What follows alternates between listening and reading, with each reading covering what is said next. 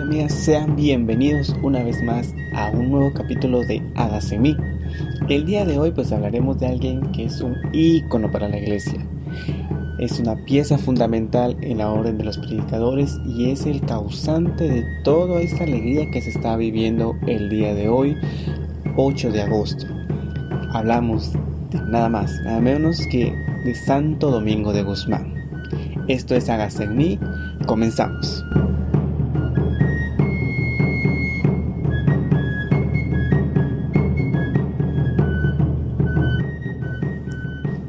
Santo Domingo de Guzmán. Podemos, podemos decir que fue un hombre emprendedor, predicador infatigable, fundador y organizador de la Orden de los Predicadores. Fue un hombre sencillo con una profunda vida interior de gran humanidad y compasión. Podemos decir que Santo Domingo de Guzmán es una de las, personas más importantes y claro, no haciendo de menos a otros personajes, pero por ser eh, eh, su, su fecha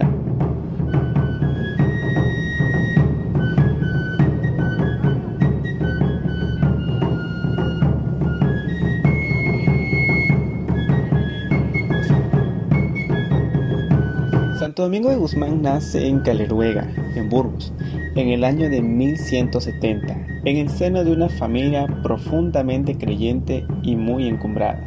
Sus padres, don Félix de Guzmán y doña Juana de Asa, parientes de reyes castellanos, y de León, Aragón, Navarra y Portugal, descendían los condes fundadores del Castilla. Tuvo hermanos, tus hermanos, claro, Antonio y Manes. En, la educación de Santo Domingo de Guzmán podemos decir que durante siete años fue educado por su tío Arcipreste, perdón, Arcipreste Don Gonzalo de Asa, hasta los 14 años que fue a vivir a Palencia, seis cursos estudiando artes, humanidades superiores y filosofía, cuatro en teología y otros cuatro como profesor del Estudio General de Palencia al terminar la carrera de, de artes en 1190, recibida la, la tonsura, se hizo canónigo regular en la Catedral de Osma.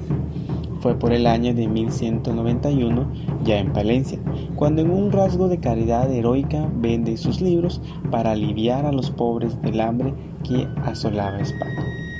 Podemos decir entonces que Santo Domingo después de recibir la orden sacerdotal, deja todas las comodidades que él tenía dentro del lugar de formación donde él estaba y donde ejercía su formación, haciéndose y lanzándose al agua, como decimos nosotros los guatemaltecos, al vacío. Y ese vacío podemos decir que es la pobreza.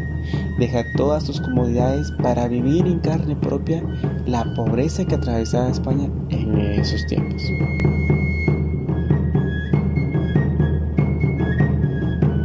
Origen de la orden de los predicadores para remediar los males que la ignorancia religiosa producía en la sociedad, en 1215 establece en Tolosa la primera casa de su orden de predicadores, cedida a, Domingo por Pedro Sella, quien Tomás eh, de Tolosa, claro, se asocia a su obra. En 1215 asiste al concilio de Letrán, donde solicita la aprobación de su orden Será un año después, el 22 de diciembre de 1216, cuando reciba del Papa Honorario III la bulla que en latín podemos decir que es Religioam Vitam, por lo que confirma la orden de los frailes predicadores. Al año siguiente retorna a Francia y en el mes de agosto dispersa a sus frailes, enviando cuatro a España y tres a París, decidiendo marchar él a Roma. Meses después, enviaría los primeros frailes a Polonia. La fiesta de Pentecostés de 1220 asiste al primer capítulo general de la orden, celebrado en Bolonia, en el que se redactan la segunda parte de las constituciones un año después.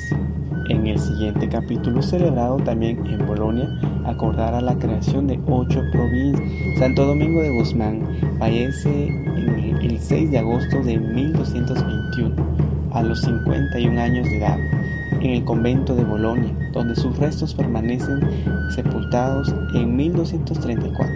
Su gran amigo y admirador, el Papa Gregorio, lo canon se consagraba el día a su prójimo y la noche al Señor, convencido como estaba de que el Señor ha enviado durante el día su misericordia y de noche su cántico. Esta frase, recogida por los testigos de canonización de Santo Domingo, resume la espiritualidad del fundador de la orden de predicadores. Esta sección quiere profundizar en su espiritualidad, claro, analizando distintos aspectos como el amor de Santo Domingo a la cruz, su celo por la salvación de las almas, su oración, su amistad con Dios y con los hombres. Además, se ofrecen también dos estudios sobre la doctrina espiritual de Santo Domingo y su semblanza espiritual.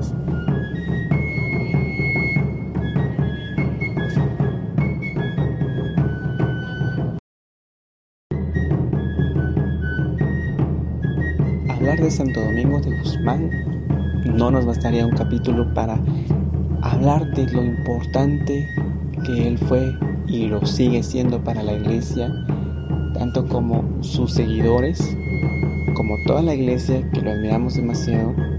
Podemos decir que Santo Domingo Guzmán ha, ha sido una de las personas que ha hecho la diferencia en la línea que tenían en ese entonces. Podemos decir que Santo Domingo de Guzmán, como lo decían como lo decíamos en su biografía, deja todas las comodidades que él tenía para meterse en carne propia a la pobreza. Recordemos muy bien que Jesús no está en la riqueza, Él está en la pobreza. Habíamos hablado en un capítulo anterior que Jesús está en el pobre, está en la mujer eh, desconsolada, en el niño huérfano, en el enfermo. Allí está Jesús. Y Santo Domingo de Guzmán lo sabía perfectamente. Por eso es que decide vivir bajo limosnas. Todo lo que él tenía lo daba a los pobres, a los más necesitados de entonces. ¿Y qué reflexión nos deja hoy, hoy día? Que todo nuestro conocimiento que nosotros tengamos, que hemos adquirido, gracias a Dios, por medio de la sabiduría, compartamos. Compartamos nuestro conocimiento a quien lo necesita. Seamos caritativos, seamos egoístas en ese sentido. Bueno, porque yo sé, yo no comparto mi conocimiento y de eso no se trata. El conocimiento no se presta a finalidad de lucro. El conocimiento se da mediante uno tenga amor sobre todo amor hacia Dios para compartir con los demás. Hablar de Santo Domingo hay muchos puntos de que hablar de demasiados. Pero Santo Domingo de Guzmán se refugió en alguien muy especial y es en la Madre Santísima. Se dice que Santo Domingo de Guzmán recibió por la Santa Madre, la Virgen María, una oración muy especial que, es, que los ayudaba en el camino para la evangelización. Recordemos hermanos que nosotros estamos llamados a la santidad y cada quien construye su santidad como Dios nos da la sabiduría para entender las cosas. No necesariamente tenemos que tener un, hábito, sino que podemos evangelizar desde nuestros propios hogares, lugares de trabajo, estudio. Su amor a Dios, su amor al prójimo, que no descuida esos dos factores fundamentales. Podemos decir de sus raíces, porque eso lo sostiene el amor, más que nada el amor. Y bajo la protección siempre de nuestra Santa Madre, la Virgen del Rosario, ella lo ha hecho todo y la Madre siempre está con nosotros. Santo Domingo Guzmán me imagino que en su interior va a decir, pues hágase todo lo que Dios quiera. No le ha sido fácil el fundar esta orden de los predicadores, que ha, gracias a Dios, en la actualidad existe rama femenina y más. Hermanos y hermanas, esperamos que este pequeño capítulo y esta breve reseña de Santo Domingo Guzmán les haya gustado. Les enviamos un caluroso y fuerte abrazo hasta la intimidad de sus hogares por estas celebraciones magno, magno día de Santo Domingo de Guzmán. Gracias por escucharnos una vez más y les enviamos a todos un gran abrazo. Que celebren con júbilo este, esta hermosa fecha que celebramos el día de hoy. En especial queremos mandarle un fuerte abrazo fuerte abrazo así caluroso a nuestro comité religioso Santo Domingo de Guzmán, allá por Amatitlán, que ya en estos momentos pues se encuentra eh, en su celebración